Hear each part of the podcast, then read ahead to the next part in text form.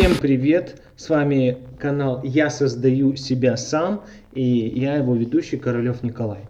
И сегодня у нас в гостях человек, экспериментатор, человек, который не боится трудностей, всегда идет вперед, пробует себя в разных сферах. Он переехал в Китай, когда был школьником, он выучил китайский, владеет английским, японским, можно перечислять много-много интересных фактов, но пора знакомиться. С нами в гостях на связи из Японии Сергей Блохин. А, а по-японски, как тебя, Сергей, зовут? А, меня, привет, меня зовут Кей теперь. Кей. Кей Блохин. Вот. Это очень круто. А, ну, как тебе с новым именем? Э, ты уже привык сам? Ну, как бы я его в основном использую на работе, так проще просто. Вот, а, а так, конечно. Проще, не, проще а, для японцев, да? Ну, проще для японцев, да. И то, что есть иероглиф, это плюс определенный. Слушай, ну у нас канал, он посвящен э, тому, что человек э, слушает такие интересные истории, да, и э, Э, разные поучительные беседы, э, где черпает что-то для себя новое. И вот твоя личность, она очень интересная. А, может быть, ты вкратце, вкратце, у нас не так много времени, расскажешь о том, как тебя все-таки занесло-то в Японию. Я, я знаю а, то, что ты сначала переехал в Китай, да, когда еще был школьником. А что сподвигло? Ты вот взял сам, решил, а, поеду в Китай там, или какой-то был интерес, ведь я знаю, что ты увлекался программированием и мог бы поехать там в Соединенные Штаты или еще куда-то. Да, я, я не сказал бы, что я какая-то экстраординарная личность. Yeah. Но, э, да, когда, э, то есть э, я родился в городе Алмата, и в те годы то есть было понятно, что Китай развивается, и э, было много торговых отношений а, между нашей страной и Китаем и другими странами. Было понятно, что э, если ты выучишь китайский, то ну, на будущее это будет э, даст определенные, а, как сказать, определенные преимущества. И поэтому кроме того, у меня отец с Китаем бизнес, бизнесом занимался, поэтому решил Слушай, ну сколько тебе было учиться. лет? Сколько, сколько тебе было лет, когда ты туда уехал? Мне было 17 лет. И, а, ну, 17 лет, да, это, в принципе, ты уже мог э, реально, да, э, ну, размышлять, что Китай это э, такая сфера, да, которая ну, не, не сфера, а Китай это такая страна, которая быстро развивается. Окей, ты приехал в Китай, ты начал что? Ты начал учить языки. Тебе трудно было, сложно было? Как, как вообще происходила адаптация твоя? Вот ты пришел, приехал, и что, что было дальше? Да, э, меня одни знакомые э, постарше, кто меня туда, как бы помогли мне туда приехать, чтобы устроиться в институте. И я помню еще когда я ехал, и э, девушка, которая помогала, как она разговаривала с таксистом на китайском, и мне это вызывало шок. Я думал, что никогда так не смогу выучить на таком уровне. Но, как оказалось, это неправда. Спустя пару лет я уже тоже мог, в принципе, разговаривать э, на бытовом уровне. Ну, страх был только в том, что смогу ли я разговаривать на китайском, чтобы дальше учиться, или э, все равно ты же приехал в другую, ну тебе, послушай, тебе 17 лет, ты приехал в другую страну, а там другой менталитет. Как? Переборол себя? Да, особо Или, или ты наоборот как бы... кайфанул, Э, что ну, наконец-то свобода, я уехал от родителей, я уехал, я теперь самостоятельный. Какие, какие ощущения вот нашим, нашим слушателям интересно, какие ощущения вот э, ты э, испытывал при этом? Это же этап, ну, то, то есть... Да, так как в институте как бы там э, люди со всех стран были, включая русскоговорящих, было много, поэтому э, как-то было попроще, потому что э, все между друг другом, другом общались, обменивались информацией, было проще. Если бы, конечно, я переехал и только среди китайцев бы э, жил бы, конечно, это было, думаю, сложнее намного. Ну, конечно, перед поездкой было ощущение восторга, съездить в новую страну, посмотреть, как там. Ну да, круто, это круто. Окей, ты отучился, ты выучил китайский язык, ты а, владел английским, но усовершенствовал его, да, и а, ты, получается, ну, ты же а, работал где-то, да, что-то ты делал, да, то есть каким образом, как, как так получилось, что ты стал э, на путь э, бизнеса. Ну, как ты уже сказал, у тебя папа занимался бизнесом, конечно, ты наблюдал, смотрел за этим, и, конечно, тебе, ну, как бы были некоторые вопросы проще, да, ты знал, что, что это делать, но как ты вот э, решил, что я хочу работать, и как ты решил экспериментировать вот в бизнесе. Я знаю, э, ребят, я, э, так как времени мало, естественно, мы э, разговаривали ранее с Сергеем, да, то есть интервью делали такое для того, чтобы понять личность, да, и а, то есть Сергей, он занимался производством собственного бренда, то есть он выпускал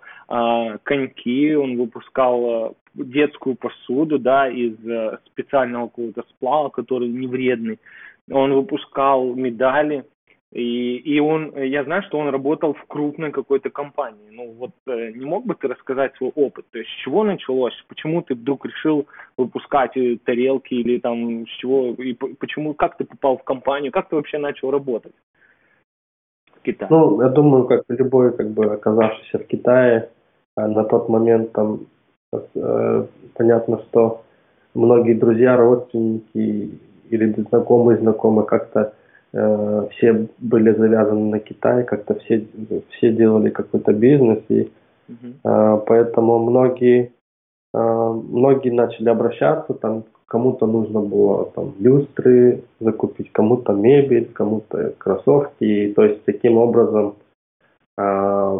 как бы, чтобы, ну, студенческая жизнь, нужно же зарабатывать, чтобы заработать. Вот, то есть, то есть у тебя началось все с знакомства, да? То есть со знакомых я имею в виду. Ну да. То есть кто-то узнал, что ты в Китае, и начал тебя теребить там. От, а, отправь мне там партию люстр, отправь мне там еще что-то, и ты потихонечку начал зарабатывать на этом, да, то есть? Ну да, или размещал э, в этот э, в интернете размещал объявление э, как бы переводчик, услуги переводчика, и то есть люди приезжали, сопровождал их на выставки, переводил, сопровождал их по заводам, по компаниям, а, соответственно, после поездки часто они еще раз обращались, когда им что-то было необходимо, и так постепенно приобрел первый опыт, как это делается, а в дальнейшем э, там э, начал поиски работы, и как раз э, было предложение от студии Артемия Лебедева на позицию менеджера производства. И, и вот тебя приняли? в эту компанию, проработал. Да, проработал несколько лет. И как тебе работа в, в, в такой крупной, крутой компании? То есть, ну, про нее наверняка наши слушатели, да и я слышал, что это международная компания. Как, как, как тебе ощущения? То есть, не, не все могут устроить, не все могут похвастаться, что они работали а, в крупной компании какой-то, да, и где набирались какого-то опыта. Как, как тебе вот работа в крупной ну, компании? Есть мне было очень интересно, конечно. А, во-первых, а, к сожалению, у, у компании не было офиса в Китае, поэтому я как работал как удаленный сотрудник. Я думаю, что если бы я работал в московском офисе, я думаю, смог бы еще много чему научиться встретить интересных людей. Но, несмотря на это, как бы все равно много что мне компания дала, много чему научился и закончил, завершил много интересных проектов. Mm-hmm. Ну а вот э, это, это не секретная не секретная какая-то, да, там информация, вот э, по, на, по, по твоему мнению, какой самый интересный проект был в этой компании для тебя? Ну, за период моей работы, думаю, интересный был проект э, наручных часов, у которых э, наручных часов, да, но, к сожалению, этот проект, он так и не дошел до стадии производства, вот, по многим причинам. Но это думаю, что если бы, если бы он осуществился, он был бы самый интересный. Это, как говорят, что-то пошло не так? Ну, ну а, да. А, те, а, а есть какие-то проекты, которые ты вел, которые как бы вышли в производство? Да, все проекты, все проекты, которые я вел, в принципе, они все на сайте студии до сих пор есть. Там можно посмотреть, по-моему, в разделе магазин, что ли. Э, и около там около пяти проектов. Mm-hmm. Там, например, резинка Делитус, потом фри, этот, фрисби, всякие там шторки для э, ну, там вот так вот да, мы вот. заходим, покупаем в каких-то магазинах какие-то крутые вещи, а где-то очень далеко сидит человек, который работает в крупной компании, который контролирует, как эти вещи делаются. Но это круто, интересно. Ну а давай вернемся э, как бы э, в ту часть, э, ну, с которой мы начинали, где я перечислял, что после работы ты решил э, пробовать э, работать в своей сфере, ну, в смысле создать какой-то свой бизнес, да, то есть ты не мог бы поподробнее рассказать, с чего ты начинал, да, то есть как, потому что мы сейчас строим лесенку, вот э, слушатель услышал о том, что ты в 17 лет переехал в Китай, ты изучал язык, ты изучал английский, там, да, изучивал английский, потом ты начал э, подзарабатывать когда знакомые всякие, то есть у тебя ну, пошел какой-то кэш, да, а потом ты, ну, как и везде в биографии, устроился на, в компанию, да, если что-то неправильно, поправь, да, то есть э, устроился в, в крупную компанию, начал там работать, зарабатывать, да, и э, настал тот момент X, как говорится, да, э, тебя расперло, и ты решил, а не заняться ли мне бизнесом. И, ну, и да, вот то есть, как, э, как, с чего можно началось? сказать, да, в принципе, бизнесом, как бы, как я говорю, я, можно сказать, что занимался с самого практически начала нахождения в Китае, потому что, как бы, э, этот бизнес на тот момент назывался «Помогайка» или посредничество.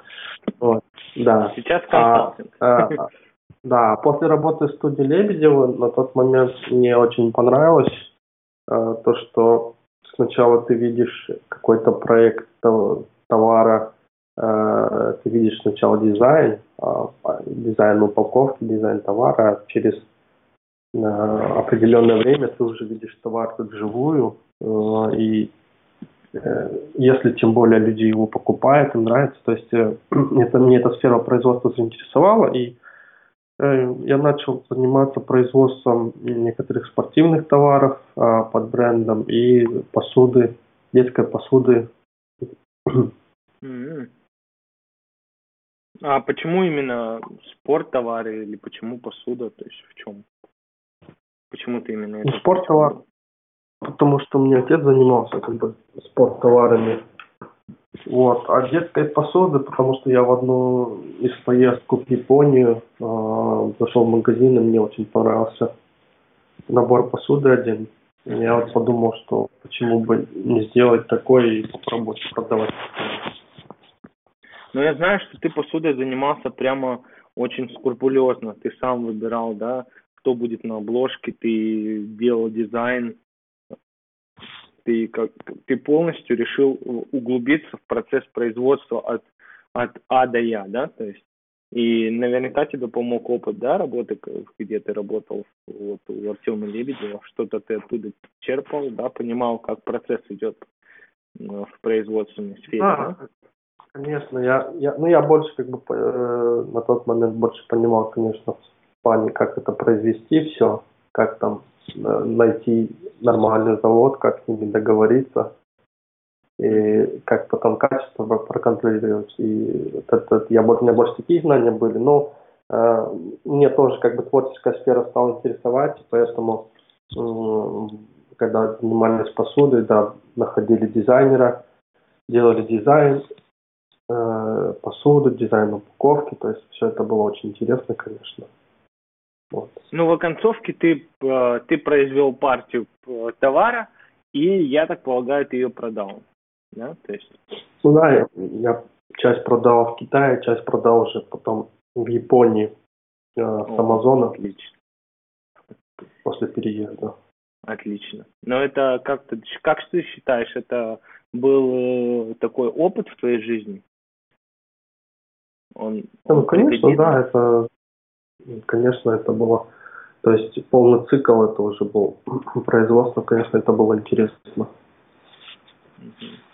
Ну вот, э, допустим, э, какой-то из людей, допустим, сейчас наш слушающих, решит заняться каким-то производством, да, в Китае. Вот твои 3-4 совета, да, просто чисто для наших слушателей, а, с чего ему надо начинать? Вот что, что делать?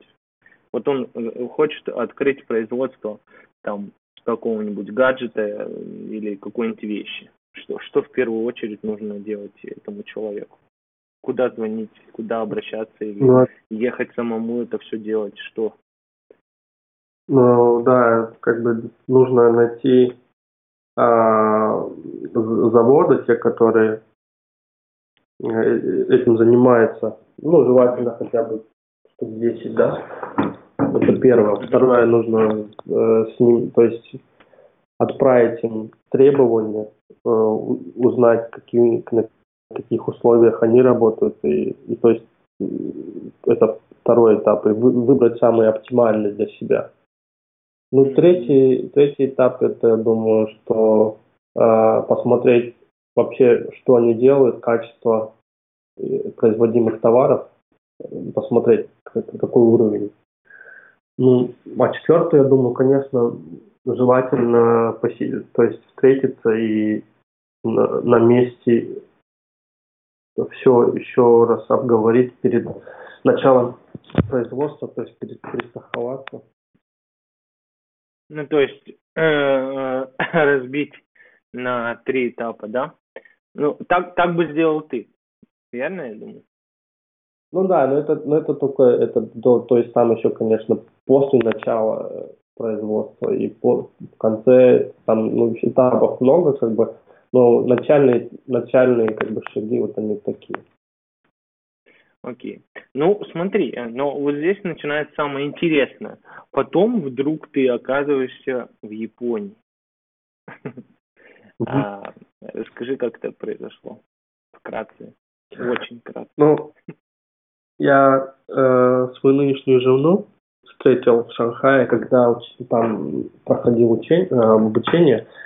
И э, как получилось, что она забеременела, и на, ну, на, тот, на тот момент э, экология Китая она сильно ухудшилась и стало невозможно жить, потому что нужно было ходить в маске каждый день, потому что воздух был настолько грязный, э, там качество воды не очень, то есть и поэтому подумав как бы прежде всего о детях, э, ну о будущем поколении, мы решили перебраться в Японию.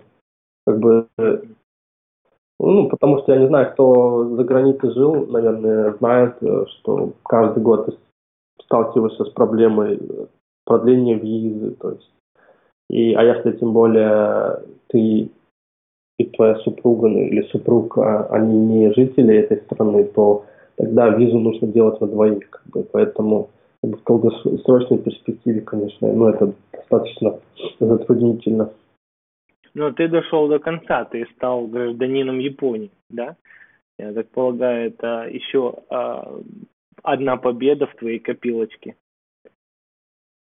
Ну да, то есть научный горьким, горьким опытом в Китае, то, что я почти больше 10 лет прожил, то есть каждый год эти визы, головняк, я уже, тут возможность была как бы в Японии сделать гражданство и уже больше никогда не задумывался о визах, поэтому я решился вот на такой шаг. Тем более э, японский паспорт, он еще дает определенные привилегии, там, это перемещение по миру, да. В этом году, по-моему, там 200 стран э, спокойно можно посещать безвизово. Ну, это круто, это круто. Но и ты рассказывал, что в Японии у тебя, а, так скажем, все началось э, сначала, да? Ты вообще ушел в другой бизнес и начал там э, с каких-то таких э, э таких должностей э, по, по твоему опыту и что у тебя был такой опыт колоссальный и в бизнесе. Ну, я знаю, что ты продолжаешь заниматься бизнесом, и, ну, как бы, но ты решил себя попробовать там. А, скажи, вот почему такое решение? Почему, почему ты захотел попробовать себя совсем в той сфере, в которой ты не пробовал? Это ресторанный, да, бизнес, насколько я знаю? Ну, после переезда как бы сюда а, то есть ну, мой китайский, мои знания моего китайского, оно оказалось ненужным совершенно, потому что здесь много китайцев. И э, как бы, чтобы работать в японской компании, мне нужно было знание японского. И первый год я устроился, проработал в Осаке, э, компания занималась экспортом автомобилей э, в разные страны. Вот, проработал год там, а потом э, устроился и работал в ресторане, ресторане, ресторане сычуанской кухни. Вот. И вместе с этим э, потихоньку учил японский. Ну, то есть э, ты э, работал э, не ради получения знаний, а ради нужды. Получается так, да? Ну да, на новом месте, как бы, как бы, чтобы нужно на что-то жить, поэтому вот работал в ресторане, проработал 4 года. А. Слушай, ну а многие вот думают, э, так, это, вот многие думают, мыслят так, да, если ты занимаешься бизнесом или что-то делаешь по бизнесу, то тебе нужно развиваться в конкретной какой-то стране, в конкретном каком-то месте, начинать что-то развивать. Ну, мы понимаем, что если это касается а, каких-то вещей таких там, какой-то сетевой бизнес или еще что-то. Вот. Но ты, а, ты свободный, ты фрилансер, да? То есть, если ты занимаешься бизнесом, то ты занимаешься им по каким-то своим, по, по своему видению, по своим каким-то требованиям, да, то есть, которые ты сам себе предъявляешь. И получается, на сегодняшний день ты финансово независимый человек, да, то есть ты сам занимаешься бизнесом, ты сам решаешь, как, как тебе куда направлять деньги, в, в то же время ты свободен в перемещении, в твою копилочку добавишь 200 стран, и вот э, насколько, вот как ты думаешь, насколько такое, такое ведение бизнеса а, вот в, в урбанизации в нынешней, да, а, стран, которые просто хавают людей, да, в плане того, что пожирают людей, когда страна развивается, ты же понимаешь, что многие профессии уходят, заменяются, человек становится ненужным, и это постоянная борьба. А ты вот в таком фрилансе находишься, вот как ты думаешь, вот такое ведение бизнеса, за ним есть будущее? И тебе комфортно сейчас? Или тебе все-таки хочется создать какую-то м, супер э, державную организацию, которая э, такая будет супер растущая? А, ну, ну да, сейчас, э, кстати, би, какой бизнес, я про свой бизнес не рассказал, не помню, сейчас я э, занимаюсь бизнесом в сфере недвижимости. Вот у меня э, там есть как бы здание, которое э, я сдаю. Э, и есть еще пара помещений, которые мы сдаем через Airbnb э, для туристов, э, туристам. Вот многие вот, не э, знают, что такое Airbnb. Э, э, как ты сказал? Airbnb. Airbnb. это да, это платформа американский, американская, то есть а, через нее, через эту платформу ты можешь снять себе комнату в любой точке мира. Mm, то есть, да, и часто достаточно, намного дешевле, чем э, стоит, чем, например, жить в гостинице. Через нее мы сдаем китайцам, корейцам, ну там любым туристам сюда. То есть ты ушел много, в сферу недвижимости, да? Ну да, я ушел в сферу недвижимости, потому что э, как бы достаточно в Японии, если взять сферу недвижимости, такой достаточно стабильный бизнес, э, и ну как бы не так много мороки с ним. Ну, это получается рентный бизнес, да, то есть, ну, арендный, то есть и, ну, но при этом ты фрилансовые вещи оставил полностью или ты и то, и другое, и тем, и другим занимаешься? Нет, ну, не, фрилансовые вещи как бы э, я не оставил, как бы с, с Китаем. Э, мы работаем, но сейчас как бы это все на паузу поставлено, понятно, что вот это из этого коронавируса как бы сейчас все остановилось, но в дальнейшем как бы я в апреле хотел снова посетить выставку Гуанчжоу, кантонскую выставку.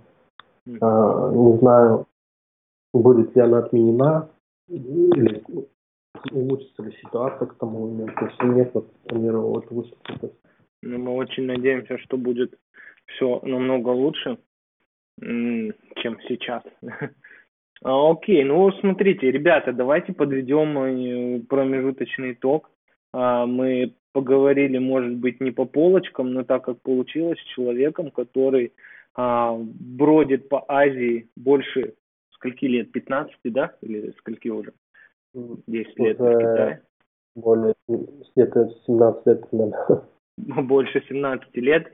Ребята, он уехал в 17 лет, и он бродит 17 лет. Ну, как бродит, это я, конечно, шуткой сказал. Он живет уже в Азии 17 лет. Послушай, у тебя менталитет, наверное, уже другой.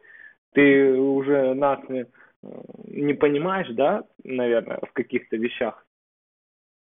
Ну, конечно, как бы э, меняется менталитет. Смотришь на многие вещи по-другому, как бы, потому что, ну, как бы необходимо адаптироваться под страну, потому что, ну, как говорят, э, э, Руся суису, на китайском это говорится, типа, э, нужно, ну, как бы, переехав в страну, нужно э, принять э, меры поведения в обществе, какие-то манеры, чтобы... Ну, да, измениться, да? Измениться, да. Измениться. Ну, ну, ну да, ну, ну это вот, э, я скажу, что не каждый человек так может, и мое уважение э, Сергею за то, что он э, с нами поделился сегодня просто рассказом, да, то есть он, не, он, может быть, не открыл никаких секретов, но, знаете, очень много людей э, сотнями сидят и думают, да нет, я не смогу туда поехать, да как я смогу там быть, да нет, я не смогу изучить язык, о, я не смогу переехать еще дальше там, нет, я не смогу работать в крупной компании, и я знаю, что многие люди, они боятся, боятся э, вот как бы выйти из э, именно зоны комфорта своего, да, и вот Сергей, он не побоялся, он вышел из зоны комфорта.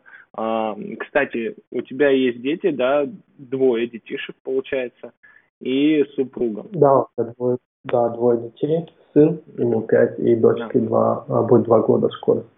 Ну, это так круто. Что, вот, еще мы спасибо этом... большое за то, что пригласили, Николай, э, и хотел бы сказать, что не нужно бояться, нужно брать и действовать, и все у вас получится. Вот я удачи. хотел только что, я хотел только что сказать, вот э, скажи пару слов, но ты меня опередил. это, это вот такие слова, которые ты адресовал нашим слушателям, да, то есть не нужно бояться, нужно идти, да. делать что-то, и э, тогда, если, если ты что-то делаешь, то тогда у тебя что-то получится, правильно? Если ты не двигаешься, соответственно, ну, и ничего не, не получится. Но э, еще раз спасибо, Сергей, большое за нашу беседу. Я думаю, мы еще с тобой встретимся. Э, и у нас э, предполагается э, подкасты по теме именно э, работы с Китаем. Вот, и когда будет в твоем графике свободное время, я надеюсь, ты выделишь пару минуточек для нас, чтобы поговорить. Ну, давай прощайся на китайском, потом на японском. Они должны это слышать. Хорошо, спасибо. А, за день. А, это на китайском, а сайонара это на японском. До следующей встречи. Давай, пока. Спасибо тебе.